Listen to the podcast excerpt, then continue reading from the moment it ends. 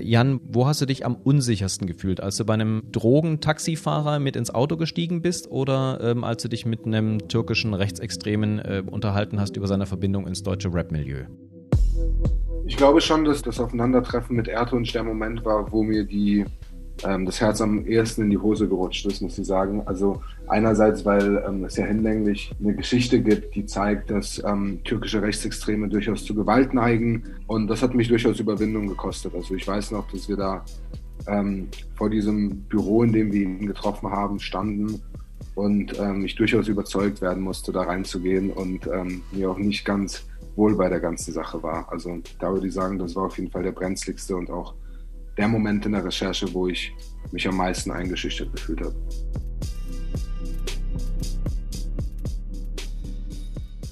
Fragwürdige Vermieter, die Flüchtlinge in abrissreifen Bruchbuden zu Wucherpreisen einquartieren und auspressen, unterstützt von gewalttätigen Subunternehmern. Illegale Techno-Partys mitten im Lockdown in engen Zweiraumwohnungen oder ausgedienten Bunkern, für die dann per Messenger-App harte Drogen gestellt werden.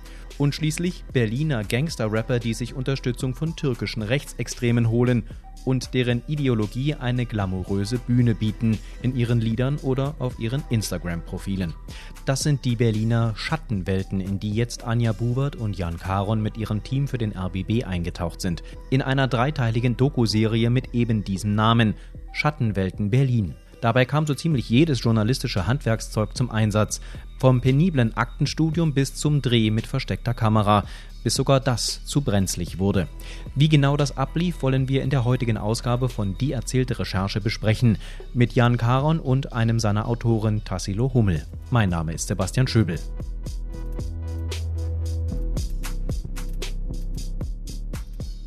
Ihr habt drei Filme gemacht über Schattenwelten in Berlin. Und wenn man sich diese drei Filme mal so hintereinander anschaut, wie so eine kleine Miniserie, ähm, dann hat man schon das Gefühl, es eskaliert mit jedem einzelnen Film ein kleines bisschen mehr. Die Menschen, die involviert sind, werden immer gefährlicher, um es mal ganz einfach auszudrücken. Tassilo Hummel, ist das tatsächlich so oder ist das jetzt eher dem Zufall geschuldet und da steckt keine, ich sag mal, kein Narrativ, keine Erzählung von euch dahinter? Also ich bin mir nicht ganz sicher, ähm, ob das jetzt in dem Sinne gewollt war, dass wir irgendwie damit jetzt ähm, sozusagen so ein Gruselgefühl für Berlin erzeugen wollten. Ich glaube, das sollten wir auch nicht, weil wir ja doch irgendwie versucht haben, auch wenn man es mit einer vielleicht unterhaltungsvollen Form erzählen möchte, das schon auch irgendwie nüchtern und trocken zu machen. Es ist jetzt nicht so, dass wir jetzt gedacht haben, wir lassen es jetzt da richtig knallen und richtig eskalieren, sondern ähm, ich meine, wenn, wenn dieser Sog da oder so entsteht, dann ähm, ist es vielleicht ganz unterhaltsam, aber was uns schon wichtig wäre, ist, dass man, also es ist halt ein Film, ne? Und diese Recherche ist aber sozusagen an, an sich auch einfach als Recherche so, dass man sie jetzt vielleicht auch lesen könnte oder jetzt hier in dem Podcast drüber sprechen kann, vielleicht ohne mit derselben Dramaturgie da aufzutreten, weil unserer Meinung nach die Probleme, die wir da anreißen, einfach auch real sind. Ja. Eine Diskussion, die in der, Disku die in der Redaktion immer wieder vorherrschte und wo wir wirklich auch gestritten haben. Aber ich glaube, uns war es ähm, von Anfang an sehr wichtig ähm, zu sagen, dass wenn wir Investigativfilme machen, ähm, wir tatsächlich nah an den Protagonisten, Protagonistinnen und am Geschehen sind. Das heißt, ich glaube schon, dass es der Anspruch von uns zumindest journalistisch war, ähm, da tatsächlich dorthin zu gehen, wo was passiert und wo die Leute sind. Also nicht, nicht über sie sprechen, sondern im besten Fall eben auch mit ihnen und, und da so nah wie möglich dran zu sein. Für den ersten Film der dreiteiligen Serie Schattenwelten Berlin habt ihr über einen sehr fragwürdigen Berliner Vermieter recherchiert, Giora Padovic. Jan Karon, wie seid ihr denn auf den gestoßen und was ist bei dem, äh, dessen Geschäftsgebaren so problematisch? Also zu Beginn stand der Vorsatz und die Idee, einen Film über das Thema Wohnen und Mieten zu machen, der nicht sperrig ist. Wir hatten das Gefühl, es gibt viele Filme, die aber ähm, ja nicht so leicht zugänglich sind und vielleicht auch diese Lebensrealität von Berlin nicht so wirklich einfangen. Und wir wollten was machen, was vielleicht in der Lebensrealität von Leuten greifbar ist. Und ähm, da hat sich dann die Unternehmensgruppe Padovic tatsächlich angeboten, weil es zu ihr sehr viele ja, Horror- und Schreckensgeschichten gibt. Es gibt ähm, da wirklich von ähm, Gerichtsurteilen über Presseberichterstattung ähm, bis hin zu kleinen Anfragen ein ganzes Sammelsurium von Indizen, die zumindest ähm, in die Richtung deuten, dass da was faul sein könnte. Und ähm, dann hat Tassilo das ja schon erklärt. Also wir, wir, sind da sehr kleinteilig vorgegangen, sind ins Grundbuchamt, haben versucht herauszufinden und nachzuvollziehen, welche Unterfirmen zu Padovic gehören, welche Häuser diesen Unterfirmen gehören und sind dann, und das ist vielleicht tatsächlich auch journalistische Handwerksarbeit, wenn du das so nennen magst, ähm, einfach in diese Häuser gefahren und haben da geklingelt und haben geklopft und haben versucht, mit den Leuten zu sprechen, ob das Geflüchtete oder jetzt langjährige deutsche Mieter, Mieterinnen waren. Ähm, und als wir dann irgendwann in einem Punkt waren, wo es ja drei, vier, fünf Geflüchtete gab, die uns unabhängig voneinander immer wieder die gleiche Geschichte mit den gleichen ähm, Zuschreibungen über diese dubiose ähm, ähm, Gruppe von Menschen, die sie oft nur Mafia nannten, erzählt hat, da waren wir uns einig, das ist eine Geschichte, ja, das, das macht Sinn, weil es anscheinend ein System hat und kein Einzelfall ist und dann immer wieder ähm, vorkommt, ganz unabhängig, welche Menschen davon betroffen sind. Wenn ich vielleicht eine ja. Sache noch kurz, weil, weil es eigentlich auch echt ganz konkret so war und ich glaube, wenn das nicht so gewesen wäre, hätten wir auch nicht so viel ähm, Herzblut da reingesteckt, dass das Jan und mich emotional irgendwie auch sehr berührt hat, weil der allererste Dreh, den wir gemacht haben, der ist auch in dem Film. Das ist in diesem Haus in der Simon Dach Straße. Wir haben da letztes Jahr gedreht, an einem Tag, an dem es irrsinnig heiß war, ja 35 Grad oder so. Und es hat bestialisch in diesem Haus gestunken. Es waren überall Ratten.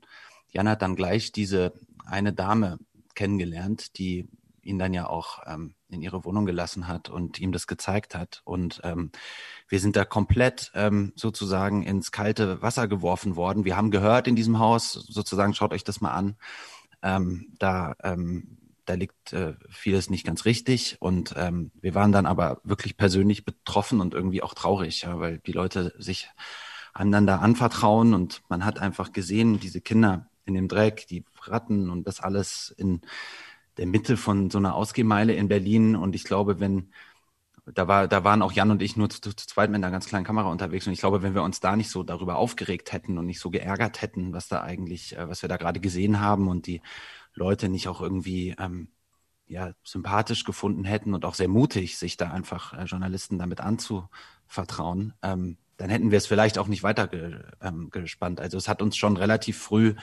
ähm, das war vielleicht ein bisschen Reporterglück, hat es uns auch emotional einfach gepackt. Die Methoden dieses Unternehmers Padovic sind, würden manche vielleicht sagen, verbrecherisch. Da werden zum Beispiel völlig heruntergekommene Wohnungen zu horrenden Preisen an Flüchtlinge vermietet. Tassilo, wie seid ihr denn da recherchetechnisch vorgegangen?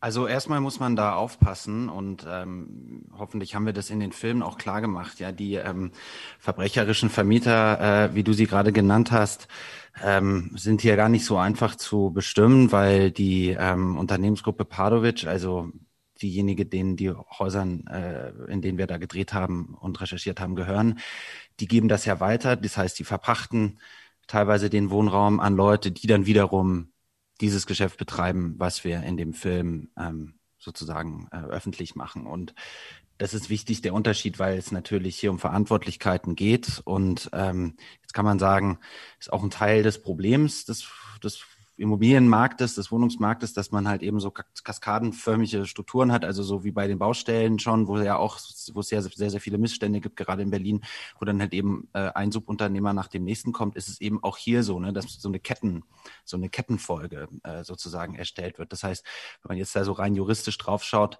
dann ähm, würde ich jetzt auf keinen Fall so weit gehen und zu sagen, die Unternehmensgruppe Padovic ist ein verbrecherischer Vermieter. Man kann sagen, dass sie halt eben systematisch mit Leuten zusammenarbeitet, die dann wiederum selber ähm, ja wirklich dann sehr zweifelhaft sind in ihren Praktiken und dadurch, dass das eben in verschiedenen Häusern stattfindet, auf dieselbe Art und Weise und aber alle Häuser der Unternehmensgruppe Padovic gehören und der Sitz, wo dieses Unternehmen, dieses Unterunternehmen sitzt, auch wiederum ein Grundstück ist, das der Unternehmensgruppe Padovic gehört und die dann auch auf Baustellen von der Unternehmensgruppe Padovic auch schon Bauarbeiter vermittelt haben und so weiter. Also es, es entsteht so ein Gesamtbild, aber es ist dennoch wichtig, um das zu trennen. Und Problem ist hier natürlich die, die Transparenz, ja, das überhaupt erstmal ähm, nachzuvollziehen, äh, ja, wer dann da wirklich dahinter steckt, weil es war dann ja so, dass ähm, die Unternehmensgruppe Padovic ist zwar ein Unternehmen, hat auch einen Hauptsitz, ähm, aber die Immobilien gehören immer alle irgendwelchen Unterfirmen. Ja, das wird ja oft gemacht, dass es dann eine GmbH und eine GBR und so weiter und so fort gibt, um dann eben zum Beispiel ein Grundstück zu verkaufen oder zu sanieren oder irgendwelche Gelder dafür zu bekommen oder so. Das heißt, da wühlt man ziemlich viele ähm, Akten im, im Grundbuch. Jan war da meistens im Grundbuch, ich war dann meistens im Handelsregister. Man muss dann quasi die einen Informationen aus dem Grundbuch und die anderen vom Handelsregister muss man dann sozusagen übereinander legen, um zu gucken, wem gehört hier eigentlich immer was in diesem ganzen Spiel. Und dann ist aber diese Pächterfirma, also die, die den Geflüchteten äh, gegenüber auftritt, die ist noch viel dubioser. Da kann man eigentlich gar nichts mehr nachvollziehen. Ähm, die hat das ist eine GmbH, die wurde mal für, für einen Euro sozusagen zwischen zwei äh, Pleitiers, Bauunternehmern so weiterverkauft, was in der Baubranche irgendwie auch so üblich ist. Da stehen irgendwelche osteuropäischen Namen in den Registern. Diese Leute gibt's nicht. Oder ich habe mal mit einem geschrieben, das war ein ganz freundlicher Herr aus Kasachstan, der war, ist Bauarbeiter, dem hat man da wahrscheinlich irgendwann mal was unterschreiben lassen. Also es ist unglaublich undurchsichtig. Und es ist, war wirklich wie so eine Art Puzzlearbeit. Ja, also man muss wirklich ähm, ganz, ganz viele kleine Einzelteile ähm, zusammensetzen, auch ganz viel Social Media, weil diese Einzelpersonen, die dann da wirklich tätig sind, die ähm, kann auch mit ihrer russischen Herkunft zusammenhängen, wo man irgendwie gerne viel postet und auch ein bisschen angibt und so. Das hat uns natürlich auch geholfen, dass wir da sehr viel gefunden haben in sozialen Medien. Aber es war extrem, extrem kleinteilig und es gab niemanden, an dem man sich da jetzt mit einer Anfrage hätte wenden können. An einem bestimmten Punkt in diesem Film ist man mit euch auf einem Dach, schaut von oben drauf. Ihr steht da mit vermummten Personen, die aus dem Bereich der autonomen Szene kommen, äh, die ihr befragt habt äh, zu ihren Recherchen zu diesem einen sehr schwierigen, sehr äh, fragwürdigen Unternehmen. Äh, wie, wie, wie seid ihr da redaktionell rangegangen, mit denen in Kontakt zu treten, in dem Wissen, dass die natürlich ein eigenes Interesse haben und dass die natürlich selber auch als autonome Szene durchaus nicht den allerbesten Ruf haben. Die haben ja eigene Probleme auch, die die sie mitbringen? Also man muss vielleicht sagen, diese Recherche wurde durch diese Räumung der Liebigstraße 34 wahnsinnig politisch aufgeladen. Es gab damals eine große Presseberichterstattung und wir hatten damals den Eindruck, damals steckten wir aber schon in dieser Recherche zu Padovic drin, dass fast alle sich auf die linksextremen ähm, Umtriebe und Autonome ähm, fokussieren, was sicherlich auch nicht falsch ist. Und uns war es aber wichtig, da vielleicht die andere Seite der Medaille ähm, zu zeigen, was nichts ähm, damit zu tun hat, dass wir ähm, ja, gewalttätigen Aktivismus in irgendeiner Art, äh, Art und Weise gutheißen. Ja? Also, dass die Unternehmensgruppe Padovic da auch leidtragender sein kann, ähm, ist auf jeden Fall Teil der Wahrheit. Ähm, aber ich meine, man muss mit irgendwelchen Leuten sprechen, die das ähm, recherchiert haben, die das angefangen haben. Und da sind nun mal diese Watchblogs, in dem Fall der Pado ähm, wirklich eine sehr wertvolle Quelle, ja, dass, dass man ähm, am Ende vielleicht ähm, durchaus ausgewogener ist als Journalist als ähm, jetzt Leute, wie du sagst, die ein ganz klares Ziel verfolgen, ist absolut richtig. Aber auch hier würde ich ähm, immer hochhalten ähm, das Prinzip, dass man mit Leuten sprechen muss und auch ähm, mit Leuten sprechen muss, um mal Informationen zu kommen und sich vielleicht ein, ähm, ein Bild der Geschichte zu machen. Und deswegen waren wir uns dann auch relativ schnell einig, dass wir uns mit diesen Aktivisten auseinandersetzen, treffen und auch ein Interview führen wollen. Aber es klingt so, in dem ersten Film, in dem es eben über diese problematischen Familie geht, war sehr viel traditionelles, sage ich jetzt mal, journalistisches Handwerk dabei. Das heißt also auch mal Akten wälzen und dann halt einfach hingehen und mit Leuten ins Gespräch kommen, also an den Ort des Geschehens gehen. Beim zweiten Film, in dem es um illegale Techno-Veranstaltungen auch gerade äh, in, Zeit, äh, in Zeiten der Pandemie geht, aber auch um den Drogenhandel, der rund um diese Techno-Veranstaltungen stattfindet. Da folgt man euch auch an geheime Orte, sieht wie Techno-Jünger einen Bunker aufstemmen, äh, ihn dann fertig machen für eine Techno-Party und so weiter.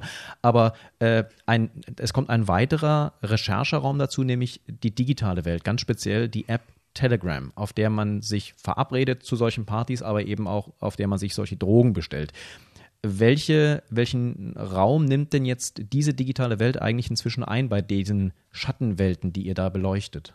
Ähm, ich würde sagen, dass diese digitalen Sphären einen irrsinnig großen Stellenwert in unseren Recherchen ähm, einnehmen und das ein Trend ist, der sich in den nächsten Jahren eher verstärken, und kleiner werden wird. Ähm, ich meine, Telegram ist wirklich vielleicht das Paradebeispiel dafür, nicht nur weil es digital ist und in der digitalen Sphäre vorherrscht, sondern auch weil es ähm, mit selbstlöschenden Chats, mit geschlossenen Gruppen, ähm, mit einer Anonymisierung sehr vieles sicherstellt, was ähm, eben Verabredungen zu Raves, aber gerade den Drogenhandel sehr schwer nachvollziehbar macht und, und quasi keine Spuren hinterlässt.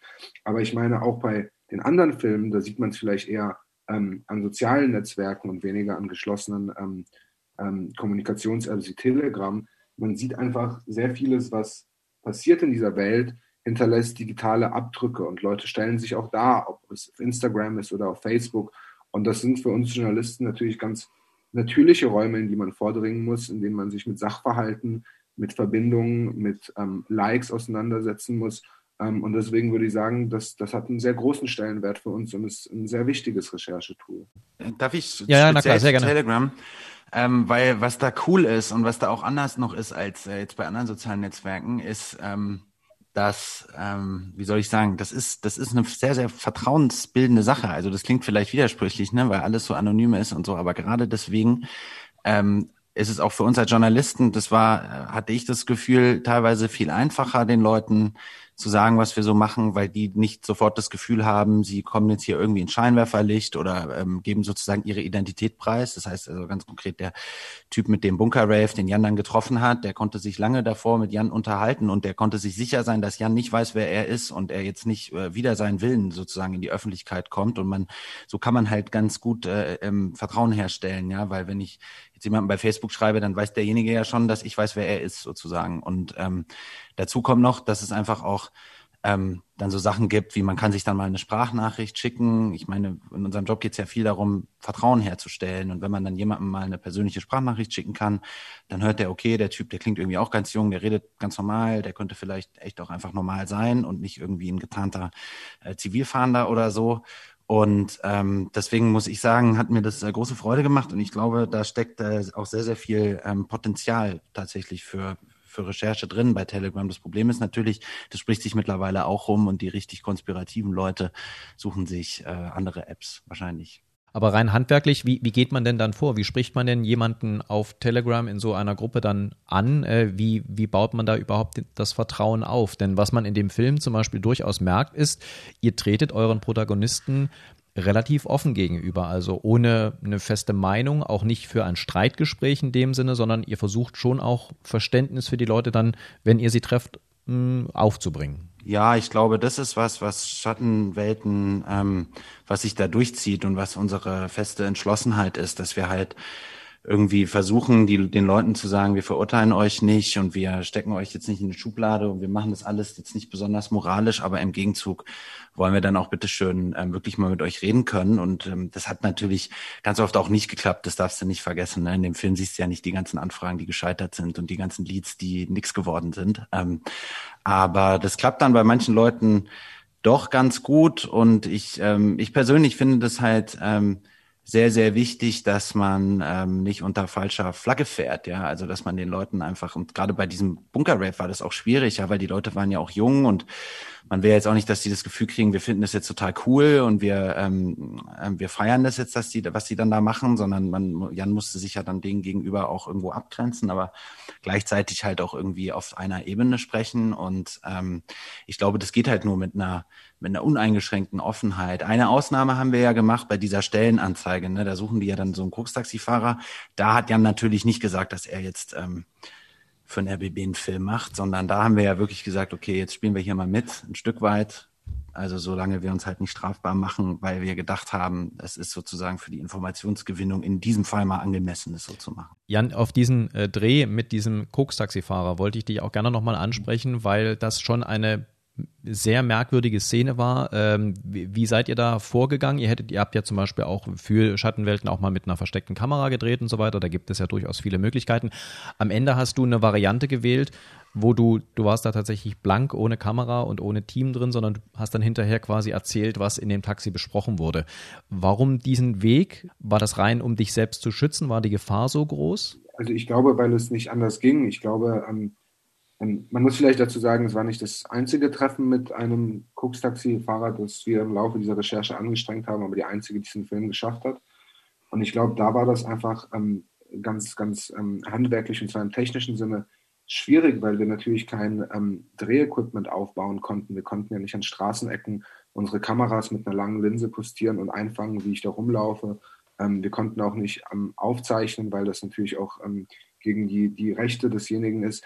Und ich meine, da war das, ähm, wie gesagt, ein Feldversuch, der darauf abgezielt hat, ähm, das größtmögliche Wissen über solche Strukturen herauszufinden, ähm, sich ein Bild zu machen, was für Menschen das sind und wie sie ähm, bei ihrer Arbeit in Anführungszeichen ähm, vorgehen und was man vielleicht daraus lernen kann, was ähm, etwas über Berlin erzählt. Und, und ich meine, da finde ich oder fanden wir das dann auch tatsächlich einen großen Mehrwert, dass man ganz konkrete Dinge über diese Strukturen erfuhr, von der Tatsache, ähm, dass es eben sehr organisiert ähm, zugeht und man gar nicht mit dem Kurier schreibt, wenn man Drogen bestellt, sondern mit jemandem, der in einem Hinterzimmer sitzt und ähm, die Taxifahrer durch die Stadt schickt, bis hin zu der Tatsache, dass es eine Buchhaltung gibt und einen Anwalt, der für diese Gruppen arbeitet. Also das war auf jeden Fall erkenntnisreich. Nacherzählte Gespräche also über konspirative Treffen mit Drogenkurieren und dann startet der dritte Film der Schattenwelten Berlin Serie mit einer überraschend offenen Situation, gar nicht konspirativ, dafür mit jemandem, den jeder kennt, der sich mit den dunklen Seiten Berlins auskennt. Arafat Abu Chaka, der berüchtigte Clanchef, kommt aus einem Berliner Gericht heraus und plötzlich steht da Jan Karon und fragt ihn Angesicht zu Angesicht. Und Abu Chaka antwortet auch, fast wie in einem normalen Interview. Wie kam es dazu, Jan? Äh, es war auf jeden Fall spontan, wobei man vielleicht dazu ergänzend sagen muss, dass äh, wir diesen Prozess wirklich seit Beginn ähm, beobachtet haben, weil er uns ähm, interessiert hat und weil er natürlich gerade sehr vieles über ähm, deutschen Rap erzählt, ganz unabhängig, auf welcher Seite man sich da verortet oder wie man das beurteilt. Ähm, das maße ich mir gar nicht an in dem Zusammenhang. Aber ich glaube, ähm, Arafat kannte mich zum, zum zumindest vom Sehen, ja, von diesen früheren Gerichtsterminen. Und man sieht ja, wenn man genau darauf achtet, dass er dann so ähm, überrascht und zückt reagiert und sagt, ach hier, dich kenne ich doch. Und ja, dann war das so ein äh, kleiner Spiegel-TV-Moment, wie wir es in unserer ähm, Redaktion nennen, dass man quasi jemanden direkt anspricht zu einem ganz konkreten ähm, Thema, was, was uns natürlich geholfen hat, weil wir diese ganze Geschichte und die investigative Recherche ähm, dann aufhängen konnten an, an jemanden, den man kennt und an einem Prozess, der gerade medial begleitet wird und der ähm, sich eben in den gleichen Abhängigkeitsverhältnissen ähm, ähm abspielt wie die Geschichte, die wir dann später über Luciano und Ertan Steh erzählen. Teil 3 handelt von der deutschen Hip-Hop-Szene, der deutschen Rap-Szene, muss man ja eher sagen, und ihrer Verbindung ins extremistische Milieu, ähm, weil dort Leute im Hintergrund auftreten, die als Bodyguards, Schützer, Unterstützer von äh, Rapstars auftreten, die zum Teil auch Verbindungen einfach ins, in wirklich extremistische, militante, nationalistische Milieus haben, äh, ganz speziell der Grauen Wölfe in der Türkei. Ähm, wie seid ihr auf dieses Thema gekommen und vor allem, ähm, wie seid ihr da handwerklich rangegangen? Denn das sind ja dann wirklich Leute, die im höchsten Sinne problematisch sind, die also auch wirklich äh, also Polizei bekannt sind, auch für Gewalttaten ich glaube, man denkt schnell, wir sind so Nestbeschmutzer, die von außen kommen und dann auf die Hip-Hop-Szene gucken und denken so, das ist alles kriminell. Die Wahrheit ist eigentlich umgekehrt. Also ähm, sowohl Tassilo als auch ähm, ähm, Malta ist eigentlich unsere ganze Redaktion, ähm, kommt aus diesem Hip-Hop-Bereich und fühlt sich da als Fan, ähm, nicht zuletzt sich selbst, der, der, der immer irgendwie verwurzelt war und diese Musik bis heute ähm, liebt. Ähm, und, und gleichzeitig habe ich dann in meiner Arbeit als Journalist irgendwie vor ein, zwei Jahren gemerkt, dass es auf einmal Überschneidungen zwischen Extremismus ähm, zwar Extremismus verschiedener Couleur gibt, also einem Thema, mit dem ich mich auseinandergesetzt habe und dieser Musik, die ich irgendwie bis heute liebe. Und ähm, das wurde dann für mich auch deshalb relevant, weil Hip-Hop eben so eine große Jugendkultur ist und so viele Leute erreicht. Und ganz konkret, wie man da rangeht, ich meine, du hast es ja auch schon erwähnt, auch hier spielt das Smartphone und digitale Medien eine extrem große Rolle. Also ich habe mir dann irgendwann, ich glaube letztes Jahr ähm, oder, oder vorletztes Jahr sogar ähm, mal so einen Instagram-Account angelegt, wo ich ganz vielen Rappern und sage ich mal, ja, Leuten aus ihrem Dunstkreis ähm, ähm, gefolgt bin und, und geschaut habe, was machen die, wie äußern die sich, wie positionieren die sich zu politischen Themen, mit was für Leuten hängen die ab. Und dann stößt man da auf einmal auf so einen, ja, ich will nicht sagen Sumpf, aber tatsächlich Abgründe, die, wie du sagst, zeigen, es gibt eine Vernetzung sowohl in kriminelle Milieus, aber da könnte man sagen, gut, Gangster-Rapper hängen mit Gangstern ab, aber vor allem auch in äh, politisch-extremistische Milieus. Und ähm, ja, das war dann quasi der Ansatzpunkt, wo wir gesagt haben, ähm, auch das ist eine Story, darauf wurde noch nicht genug geschaut und ähm, da würde sich vor dem Hintergrund des Erfolgs etlicher deutscher Rapper lohnen, hinzuschauen und das mal nachzuvollziehen. Es ist auch so, dass da muss dir jetzt niemand irgendwie als Whistleblower irgendwie einen geheimen Tipp geben. Ja, das ist auch was, was ähm, man auch erstmal verstehen muss oder was ich auch erstmal verstehen musste, ist, dass diese, die posieren ja offen miteinander, die stellen das ja ganz bewusst äh, zur Schau. Ne? Also so ähnlich wie man das ja auch bei Bushido und Arafat lange gesehen hat. Ähm, es ist jetzt nicht so, glaube ich, dass wir da jetzt was enthüllen, was davor absolut top secret war. Ähm, sieht man ja auch daran, dass als Jan und Anja diese, diese Luciano-Fans auf diesen Erdwunsch ansprechen kannten, kannten die den ja auch, haben ja auch gesagt, das ist sein Rücken und so weiter. Und die wussten ja bestens Bescheid.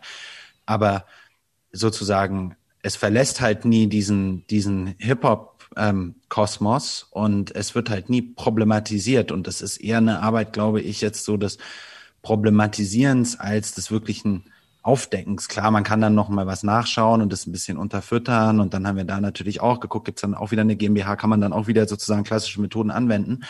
Aber ähm, deswegen, ich glaube, ich glaube, das ist ein Film, den finden vor allem Leute, die nicht aus der Hip-Hop-Szene kommen, interessant oder die sich nur ein bisschen für Hip-Hop interessieren, weil Leute, die wirklich sich mit dieser Szene gut auskennen, die überrascht es auch überhaupt nicht. Die überrascht es vielleicht eher, dass es jetzt mal Leute gibt, die da jetzt mal so ein bisschen ähm, Spielverderber spielen und mal ein paar Sachen ansprechen, die man eigentlich in so Hip-Hop-Interviews und so weiter in der Regel eher so umschifft. Denn das macht den dritten Teil dieser Serie tatsächlich sehr, sehr interessant, denn in dem Augenblick verlasst ihr eigentlich die Schattenwelt. Denn das, was da großteilig passiert, genau, das passiert ja in der größten Öffentlichkeit. Wir haben hier im Podcast auch schon über die Verbindung zwischen äh, Rap und der kriminellen Szene äh, mit einem anderen Kollegen gesprochen und der hat, ange der hat angemerkt, eines der größten Probleme ist eigentlich die fehlende Distanzierung. Ähm, in dieser Szene selbst, ähm, dass kein Unterschied gemacht wird zwischen dem, was kriminell und dem, was eben Instagram-fähig ist, äh, die, die, die junge Zielgruppe interessiert, für die auch faszinierend ist, was zum Image gehört und teilweise auch, dass diese Leute sich selbst darstellen. Das heißt, die nutzen dann zum Beispiel auch die, das Interesse von Journalistinnen und Journalisten, weil, sie, weil das gehört einfach zur Show. Wie schwierig war das da für euch? Äh, äh da auch die Distanz zu wahren, weil die ganz gerne auch mal die Distanz komplett fallen lassen. Ja, das ist nicht so einfach und das ist im Bezug auf Rap auch, glaube ich, ein schmaler Grad, gerade wenn man diese Kultur mag. Also mein größtes Kindheitsidol ist Jay-Z, so und wenn der jetzt nicht wirklich äh, Drogendealer gewesen wäre damals in Brooklyn, dann wäre auch Hip-Hop in New York vielleicht nicht auf dieselbe Art und Weise ähm, entstanden und dann wäre das auch als Kunst nicht so brisant und auch nicht so relevant äh, gewesen. Das darf man nicht vergessen. Es ist nicht sowas wie Profisport oder so, ne, dass halt sozusagen Straße und, und, und Gangstertum ist in der DNA von der Musik mit drin und ist auch der Grund, warum viele Leute diese Musik so sehr lieben, weil es, glaube ich, so eine Alternativwelt ist. Also das nur mal sozusagen vorweg. Und deswegen ist jetzt bei mir persönlich so diese, Jan hat mir immer, Jan kennt sich noch viel besser aus, hat mir immer von diesen Hip-Hop-Stories ähm, erzählt und für mich war immer, wenn es dann hieß, ja, okay, der Gangster-Rapper ist jetzt wirklich ein Gangster, da war für mich jetzt sozusagen der Enthüllungswert relativ klein und das ist natürlich nicht okay. Kriminalität ist nie okay, aber das bringt mich jetzt noch nicht so sehr in Wallungen. Und hier der Grad war da wirklich überschritten für uns, wo wir dann gesagt haben, so und jetzt machen wir hier was zu dem Thema,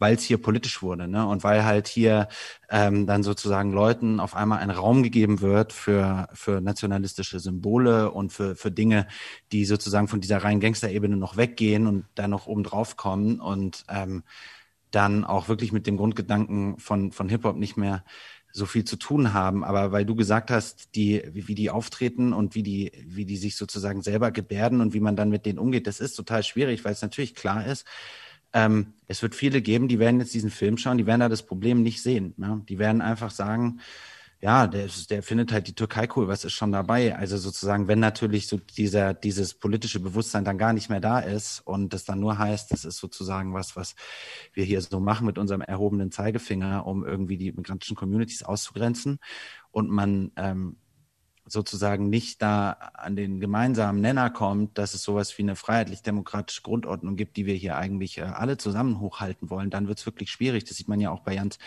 Interview mit, mit, mit Channel, der ja sehr nett ist, aber der dann auch irgendwie einen Völkermord da einfach so leugnet und, und, und halt in so einer Parallelrealität unterwegs ist. Jan, irgendwann taucht ihr ja dann wirklich ab in den Teil, der wirklich eine Schattenwelt ist in dieser Szene, der dann nicht mehr öffentlich ist, nämlich da, wo die kritischen Fragen anfangen, was hältst du eigentlich von der politischen Einstellung deines großen Unterstützers im Hintergrund. Ist das dann, sind das dann Unterhaltungen, die durchaus auch mal gefährlich und schwierig werden können? Hattest du irgendwann mal eine, eine Situation, auch zusammen mit deiner Kollegin Anja Buwert, die ja immer dabei gewesen ist, die diese Interviews ja auch geführt hat, wo ihr gemerkt habt, okay, jetzt äh, haben wir eine Grenze erreicht oder vielleicht sogar schon überschritten, wo der Gegenüber ähm, uns gefährlich werden könnte? Das ist eine schwierige Frage. Also ich meine, solange nichts passiert, äh, haben wir diese Grenze nicht überschritten. Aber ähm, ich meine, es ist natürlich klar, dass man sich damit Leuten anlegt, die nicht ohne sind, die, die, wie du ja schon gesagt hast, einerseits Extremisten sind, aber andererseits auch bestens in kriminelle Strukturen vernetzt sind. Ähm, gleichzeitig aber, und das ist vielleicht eine Frage des Berufsethos, und das kann man vielleicht nicht verallgemeinern, aber ich glaube, als Journalist ist man dann zumindest in der privilegierten Position, ähm, so einen Schutz der Öffentlichkeit zu haben und von außen zu kommen und eben gewisse Dinge thematisieren zu können, die man vielleicht ähm, nicht thematisieren kann, wenn man ähm, ganz authentisch Teil dieser Szene ist und mit persönlichen Konsequenzen zu rechnen hat, ähm, wenn man ähm, mal das Maul aufbekommt, müssen wir jetzt auf gut Deutsch zu sagen. Und ähm, das war auf jeden Fall eine Gratwanderung. Ja, also ich meine, ähm, wir wissen schon, dass wir ähm, damit natürlich angreifbar machen, dass es natürlich auch Leute gibt, die das überhaupt nicht gut finden und die ähm, das problematisch finden, dass wir darüber reden wollen, dass es türkische Nationalisten und, und Boskut-Leute in dieser Szene, Hezbollah-Anhänger, Ähm, aber ich finde es ähm, gerade vor dem Hintergrund, dass ähm, Hip-Hop aus Nischen- und Subkulturen, da äh, kommen wir auf dieses Beispiel von Tassilo Jay-Z zu sprechen, zu einem absoluten Massenphänomen geworden ist, inzwischen wirklich hunderte, tausende, Millionen Jugendliche erreicht und wir dann Pflicht haben hinzuschauen. Ja, das sind Role Models, das sind moderne Popstars und ich glaube, da sollten wir alle ähm, oder uns allen sollte daran gelegen sein, da ganz genau hinzuschauen, welchen Leuten die sich umgeben und was für Einstellungen die cool machen. Aber das, was Jan gerade gesagt hat mit den Popstars, ist eigentlich auch der Grund, warum das für uns jetzt nicht besonders brenzlig war in den Interviews selber, wenn ich das so sagen darf, weil es war ja gar nicht, es kam ja nicht zu dem Punkt, dass man jetzt mit den Rappern über diese politischen Einstellungen hätte äh, diskutieren können, sondern das ist ja mittlerweile so, also Luciano ist ein Popstar genauso wie wirklich Popstars. Also das, den trifft man nirgends. Da wendet man sich äh, an ein Management. Das ist dann sehr freundlich, aber das ist halt alles äh, so ein Unternehmenskommunikationskontext ähm, und ähm, da schreiben einem dann irgendwelche Anwälte und so. Also die sind schon ziemlich weit weg. Das ist nicht ähm, so, wie man sich das vielleicht noch vorstellt oder vielleicht, wie das vielleicht auch mal war, dass man mit diesen Rappern, dass man die irgendwo in irgendwelchen Hinternzimmern trifft und dann mit denen quatscht. Ne? Also gerade Luciano selber ist ja auch viel in Dubai, ist ja viel gar nicht da und so und ist halt äh, zwei Ebenen drüber, an denen, also wir hätten wahnsinnig gerne mit denen darüber gesprochen und diskutiert, aber das äh, ist leider nicht zustande gekommen. Äh, man kann einen verbrecherischen, potenziell verbrecherischen Vermieter kann man verklagen. Man kann einen Drogenkurier, einen Drogenverkäufer irgendwann vielleicht mal dingfest machen durch die Polizei. Aber am unantastbarsten schienen mir die Leute zu sein, die im dritten Film auftauchten, nämlich eben genau diese Hip-Hop- und Rap-Stars, die durch ihre Öffentlichkeit, durch ihre öffentliche Person, durch die Entourage, die um sie herum entstanden ist, dieses, diesen ganz speziellen Kosmos, in dem die sich bewegen, fast unangreifbar zu sein scheinen, weil sie auch nichts mehr an sich ranlassen. Keine kritischen Fragen, ähm, schon gar keine Journalisten, die ihnen vielleicht diese Fragen stellen können, die total öffentlich auftreten und diese sehr problematischen Verbindungen zu Hardcore-Rechtsextremen regelrecht feiern, regelrecht zelebrieren, aber eigentlich dafür nicht wirklich zur Verantwortung gezogen werden können. Ja, das ist auf jeden Fall ein Learning und auch ein Takeaway, das wir aus diesem dritten Teil haben. Und ich meine, ich weiß auch gar nicht, wie man spontan dem Problem so einfach begegnen kann, dass sich was ändert. Aber es hat sich auf jeden Fall gerade in diesem Dunstkreis von Popstars und, und der Rap-Community, ähm, ich will nicht sagen ein Schweigekartell gebildet, aber durchaus irgendwie eine Toleranz gegenüber dem Falschen. Also es wurde jahrelang, so mein Eindruck zumindest, weggeschaut und es wurden ähm, diese Verbindungen nicht problematisiert, auch nicht recherchiert. Es wurden auch keine kritischen Fragen gestellt. Also wenn man sich bis heute vielerlei ähm, Interview- und journalistische Formate im Zusammenhang mit Hip-Hop anschaut, dann sieht man, dass das eigentlich PR- und Promo-Plattformen sind, ja, die Leute kommen dahin, sprechen über ihr Album, es gibt keine kritische Nachfrage und keine wirkliche ja, Auseinandersetzung in der Sache oder man Outcalling davon, was das denn soll, dass da jetzt ein äh, Neonazi bei dir auf Fotos ist. Und das finde ich extrem bedauernswert. Das ähm, finde ich auf jeden Fall auch eine Entwicklung, die, die mir Sorge macht und ähm, das will ich nicht hinnehmen, ähm, weder als Mensch noch als Journalist. Und Tassilo? Ja, das ist extrem ernüchternd. Da will ich mich an anschließen, weil man halt das Gefühl hat, also, also wir kleine Journalisten, wir können denen sowieso egal sein, ja, weil das ist genauso wie Jan sagt. Äh, ähm, die brauchen eigentlich Medien nur für Promotion-Zwecke und ähm, die werden auch mittlerweile einfach besser erfüllt, nicht über klassische Medien, sondern einfach über eigene YouTube-Kanäle, Instagram-Accounts, Videoformate, Interviewformate etc. Das heißt, denen kann es äh, sowieso mal egal sein, was wir ähm, sozusagen über sie denken. Wenn jetzt Luciano sozusagen uns äh, auf Instagram ähm, widersprechen wollen würde und sagen wollen, wir haben Schuss erzählt und das ist alles Quatsch, dann hätte der eine Reichweite, die ungefähr so groß ist vielleicht auch wie die von der ARD-Mediathek an einem Tag. Ähm, es ist einfach so ein, ein bisschen so ein entkoppelter Bereich einfach. Jan Karon, Tassilo Hummel, vielen Dank. Ja, vielen Dank für die interessierten Fragen. sehr, sehr gerne. Die drei Filme der Serie Schattenwelten Berlin können Sie jetzt schon in der ARD Mediathek schauen. Mehr darüber, wie Geflüchtete in Berliner Mietshäusern ausgebeutet werden, lesen Sie bei abb24.de.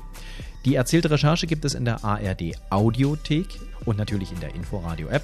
Und die nächste Folge hören Sie in zwei Wochen. Danke fürs Zuhören, sagt Sebastian Schöbel.